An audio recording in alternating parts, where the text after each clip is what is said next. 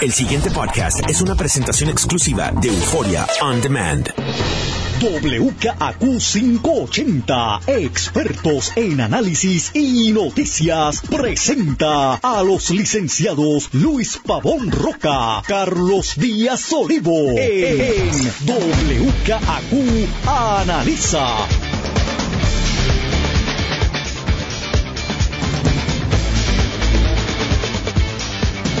Muy buenos días, amigas, amigos. Soy Luis Pavón Roca. Les doy la bienvenida a WKQ Analiza, don Carlos Eduardo Díaz y Olivo. Don Luis Eduardo Pavón Roca, buenos días. Bueno, la noticia ya la tocamos un poquito en el bocadillo, pero obviamente se genera una vez más en WKQ 580, donde quien todo el mundo eh, miraba como un posible candidato confirma hoy que efectivamente va a correr para la gobernación y que se está preparando para la primaria, lo que significa que en su mente da por sentado que va a haber más de un candidato, eh, y es el senador Eduardo Batia. Eh, yo creo que estamos viendo un una discusión que hemos tenido aquí en varias ocasiones. ¿Cuándo es el momento idóneo para tú anunciar una aspiración? Evidentemente, el día, el, último posible momento es cuando cierren la posibilidad de radicar la candidatura. Que falta todavía un año para eso, ¿no? Eh, digo, no se acaba la cuenta, pero falta un montón. Y la teoría política general es que mientras más tarde lo dejes, mejor tiende a ser porque los cañones de tus opositores, dentro y fuera de tu partido, si es que estás corriendo en un partido, como este es el caso, pues no tienen por qué dispararte. En la medida en que lo anuncies, pues empiezas a hacer eh, target, ¿no? Empiezas a hacer tarjeta o objetivo, que es la palabra correcta en español, y te van a disparar. Yo tiendo a pensar, Carlos, que mientras más temprano en la realidad política de Puerto Rico de hoy, mejor es, aunque te disparen. Así que felicito al senador Batia, mi amigo, eh, por si alguien tiene duda, eh, en su decisión de anunciar eso hoy. Yo me hubiese gustado oírlo antes. ¿Por qué? Primero, él es tarjeta no matter what. O sea, siendo, él es una de las voces coherentes del país y del Partido Popular. Eh, así que, que le vayan a disparar, bueno, pues eso no es, no es noticia. Eh, y yo creo que el país ya está buscando que le hablen con ideas y con, y con propuestas específicas.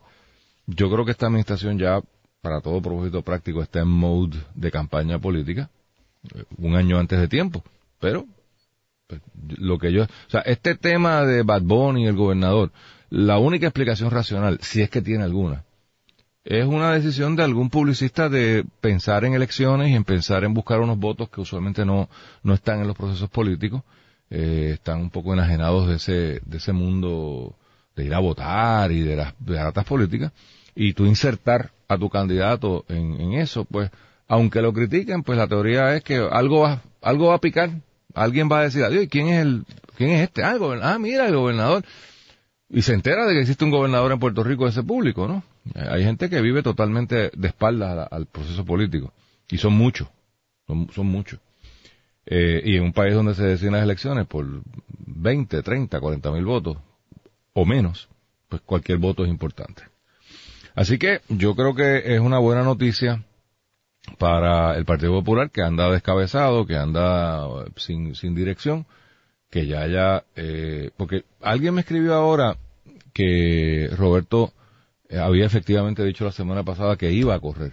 Yo no lo escuché. De nuevo, se le adjudica que va a correr y él anda, a mí me lo ha dicho eh, en, privado, pero en términos públicos no, no he oído anuncio puntual sobre el asunto. Igual José eh, Santiago, eh, un muy buen alcalde, amigo también, él no dijo que iba a correr para la gobernación, él dijo que estaba disponible para lo que fuese, en términos de liderato de país. Esas fueron sus palabras.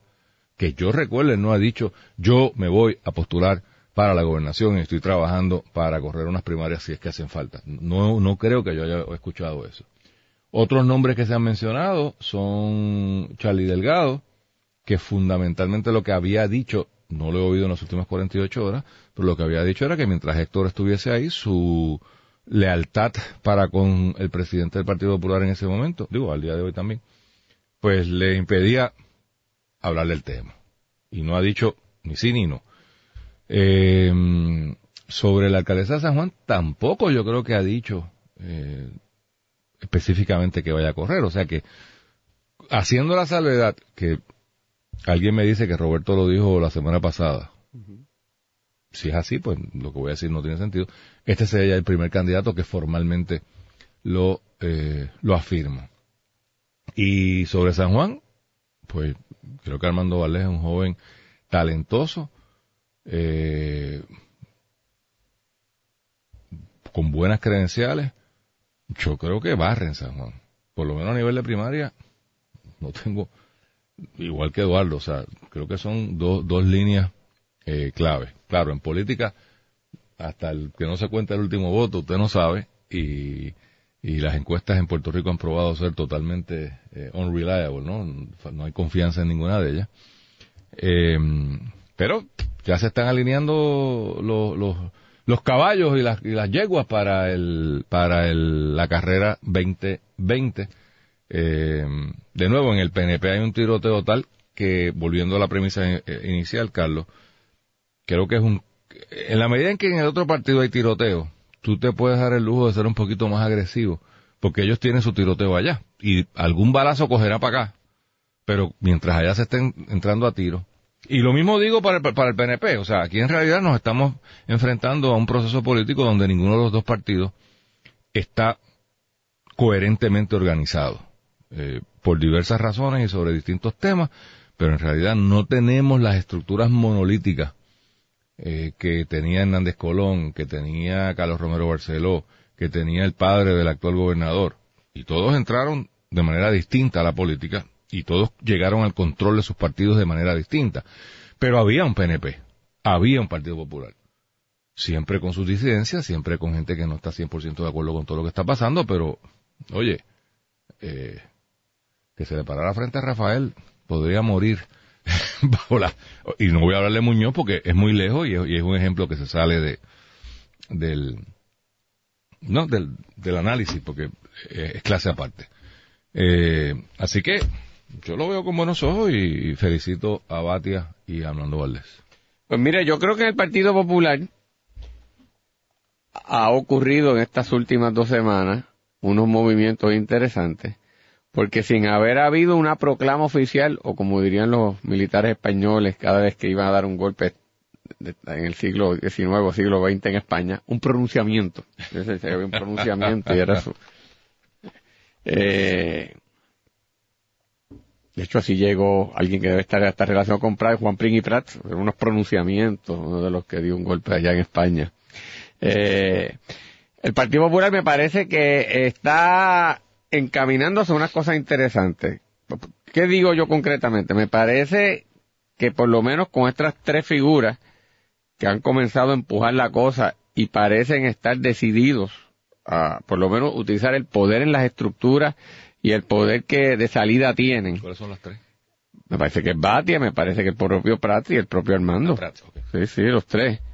Eh, está claro que este grupo, en términos de su visión del Partido Popular, clara, claramente y sin ninguna duda echan al ala soberanista a un lado.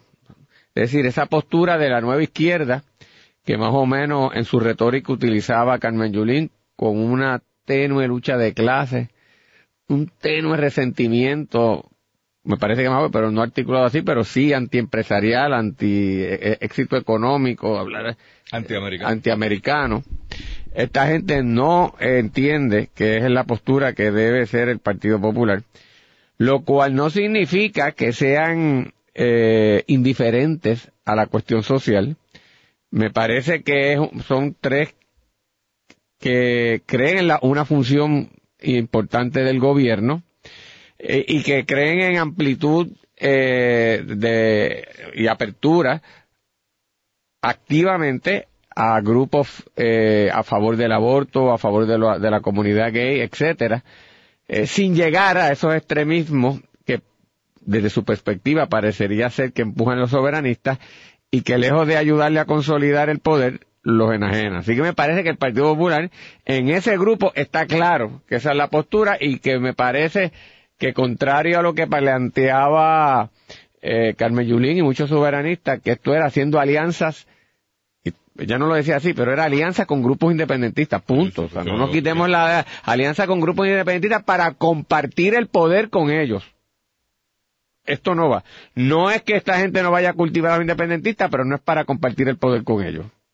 Decirle, no, no, no, o sea, somos co- cogestores de- de- del Estado ahora y del nuevo. No, me parece que eso está claro. No lo habrán puesto así en blanco y negro, Luis, pero de, de- de que los símbolos y los, eh, están ahí y el viento va por ahí, a mí no me cabe la menor duda. Eh, ¿Qué oportunidades tienen? Pues habrá que ver.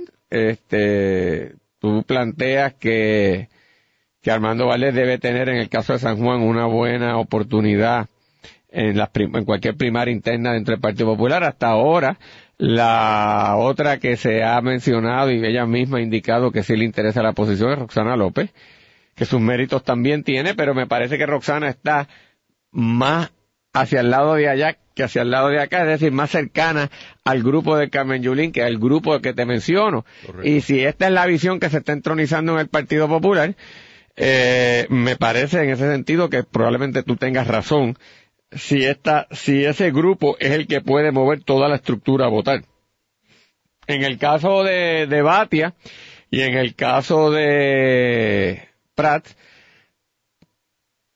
pues probablemente Batia tiene una, una fortaleza de salida en el sentido de que Pratt lleva mucho tiempo fuera de la gestión pública directa para la masa general. Él ha estado en la gestión pública metido hasta lo último en sus gestiones de cabildero y ciertamente dentro de la gente de poder del Partido Popular es muy conocido, dentro de las estructuras del Partido Demócrata eh, Nacional es muy conocido, pero para esa generación de teléfonos inteligentes y de redes sociales que se ha desarrollado en los últimos 20 años es virtualmente un desconocido.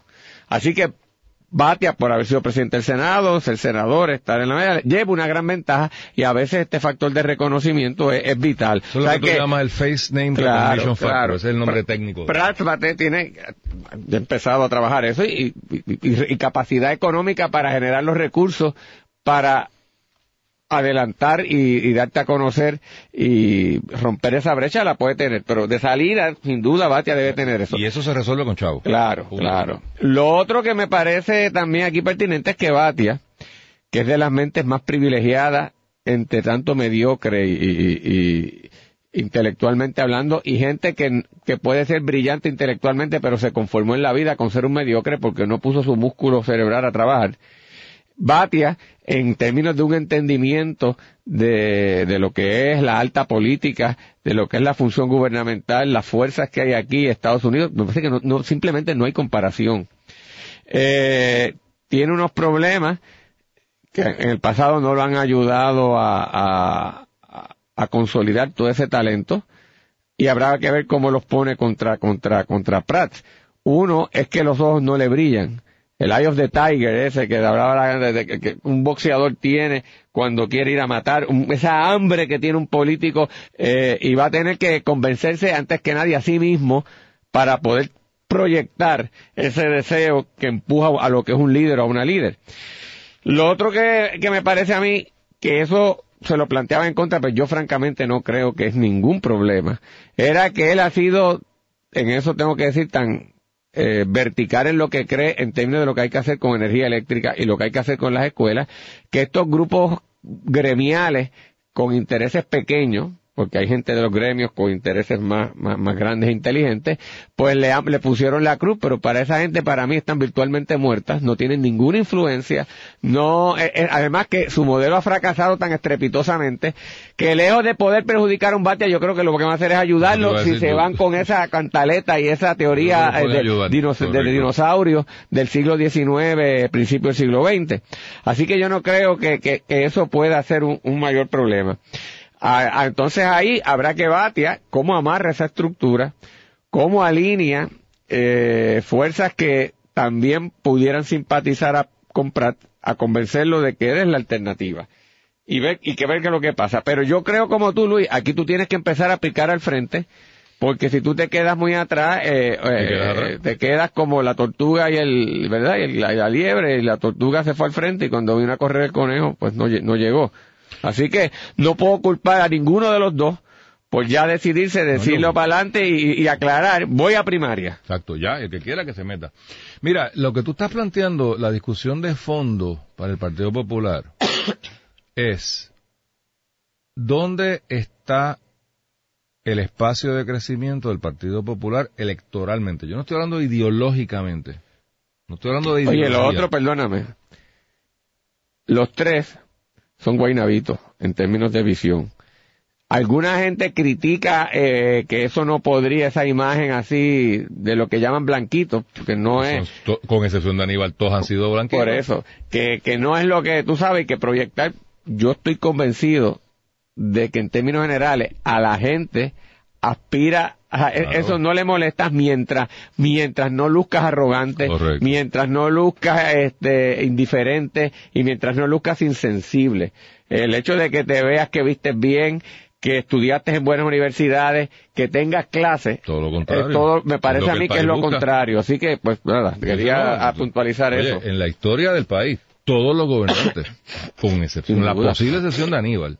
Que tampoco era ningún pelado No, pero, pero no. él cultivaba eso, pero tampoco, Pero no- no, era que venía ya de, de, de, de, de, de- un, de un residencial y que estudió en escuela no. pública. No, no, no, no. Tú sabes, su padre fue juez, fue legislador, fue escuela privada, fue a Estados Unidos, eh, estudió en buenas escuelas, su familia era de familia trabajadora, pero relativamente cómoda. O sea, ¿De clase tampoco- media alta? Claro, o sea que tampoco. Aquí lo que, lo que pues, ¿sabes? apunta tu visión. Aquí ningún pelado ha llegado a eso, por Dios Y no santo. o sea, y no lo quieren, no lo desafortunadamente. quieren. Es más, cuando lo ven así, lo ven hasta este, no, no tiene pinta para llegar ahí. Correcto, es así. O sea, un. Y no estoy diciendo que eso esté bien. No, no, pero es un hecho. Es O sea, un hecho. Por eso no, no estamos ni a favor ni en contra del, del tema. Es que eso es así. Por lo tanto, decir que eso les afecta negativamente, no, no entiendo cuál sería. Pues te decía, Carlos, que yo creo que hay que mirar, y es lo que se está dando sin discutirse dentro del Partido Popular, hacia dónde tiene que el Partido Popular mirar para crecer electoralmente. Vuelvo y repito, no necesariamente esto tiene que ver con ideología. A la izquierda del Partido Popular, o sea, el Partido Popular debe pensarse como un partido en búsqueda de ser un movimiento, que es un poco la, la visión de Carmen Yulín y de esos soberanistas que están con ella, que no son muchos, pero los que sean.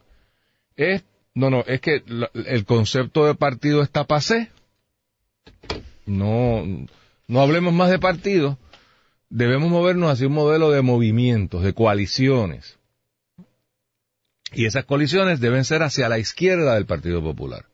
O sea, lo que en un momento dado se llamaba el melonismo, sería como institucionalizarlo a, ma- a manera de movimiento. Melonismo siendo que el- muchos electores del PIB, a la hora, el día de la elección, votaban por los candidatos del Partido Popular y no por los del PIB. ¿no? Ese, ese Melón me- por- Pero no es un melonismo, porque yo creo que el melonismo te lo puede trabajar Prat, te lo puedes al bate y esto, en el sentido de que voy a traer po- independentistas y le podré dar una posición una posicioncita, pero no va a ser que partir el Partido. Popular contigo. Carmen Yulín sí quería Correcto. Repartir esto y poner candidatos independentistas Correcto. con ella en coalición. porque no es una visión partidista, es una visión antipartidista.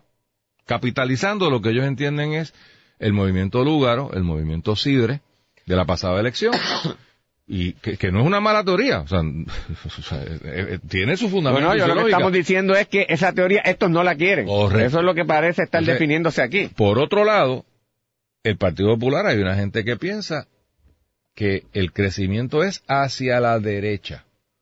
Yo estoy aquí compitiendo con el PNP por unos votos y mis votos para ganar van a estar no necesariamente en el PNP, pero en esa colindancia de mucha gente, yo los calculo en 250 mil personas, Carlos, que muchos te dicen, no, yo soy estadista, pero, pero no soy PNP.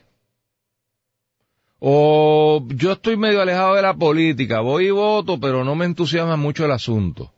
Que son los votos que muy hábilmente capturó Sila María Calderón. O sea, cuando Sila gana, gana con un grupo de gente que van a votar por ella, a pesar de estar corriendo en el Partido Popular, porque ellos no se ven como populares, pero no son, o sea, hay PNPs, y hay populares también, ¿no? Hay PNPs que, que votar por el por el Partido Popular se les cae la mano. O sea, no, primero que me la piquen. Yo no puedo, no puedo, punto. Esos van a estar siempre en el PNP. Y digo, igual hay populares que, o sea, ir a votar por un candidato del PNP, bendito sea Dios. Cojo un crucero y me voy. Pero hay un fringe, o sea, hay, hay, un, hay una colindancia que es importante. Yo creo que puede ser 250 mil votos que pueden ir para cualquier lado. Que son los que hoy día andan por ahí abochornados por haber votado por Ricardo Rosselló. Que te dicen, no chico, por ese muchacho. O sea, los que hoy día, que son perepes bona fide, tú le presentas un candidato que no los ofenda ideológicamente. O sea, un popular con quien puedan bregar. Vuelvo y repito, estoy hay una gente que va a votar por Ricardo Rosselló, no matter what. Ponen ahí la estaca de las estacas y voy a votar por ese, por ese candidato. Y de nuevo, no estoy atacando al PNP, en el Partido Popular igual. Hay un grupo de gente que votan popular, no importa qué. Yo no estoy hablando de eso. Con, esos dos grupos tú no ganas una elección. Ninguno de los dos partidos. tú necesitas traer. Está acuerdo. Te traigo otra otra de eso. Hay gente que me está diciendo aquí que, que tal vez Eduardo tiene una imagen de perdedor porque perdió en San Juan dos veces. Eh, no corrió para comisionado residente queriendo porque dejó que lo empujaran para San Juan.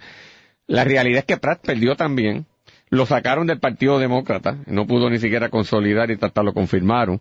Eh, por otro lado, es que Robertito tiene, tiene la, el carisma de un dentista. O sea que yo, yo no me, no, no yo creo que la gente lo quiere. Pero, pero me parece que Bati es más carismático, ah, habla mejor, tiene más esto, o sea que, que, que no me, o sea, no, no, no es que me esté, o sea, por ejemplo, yo te puedo decir que Carmen es carismática.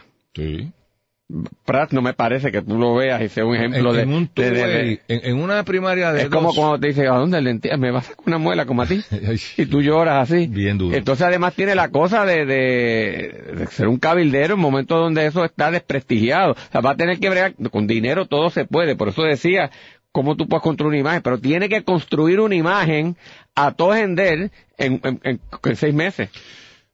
Lo que pasa es que yo creo que en una carrera de dos es más fácil hacer eso. Batia y Roberto Prats, Batia gana por la clásica milla.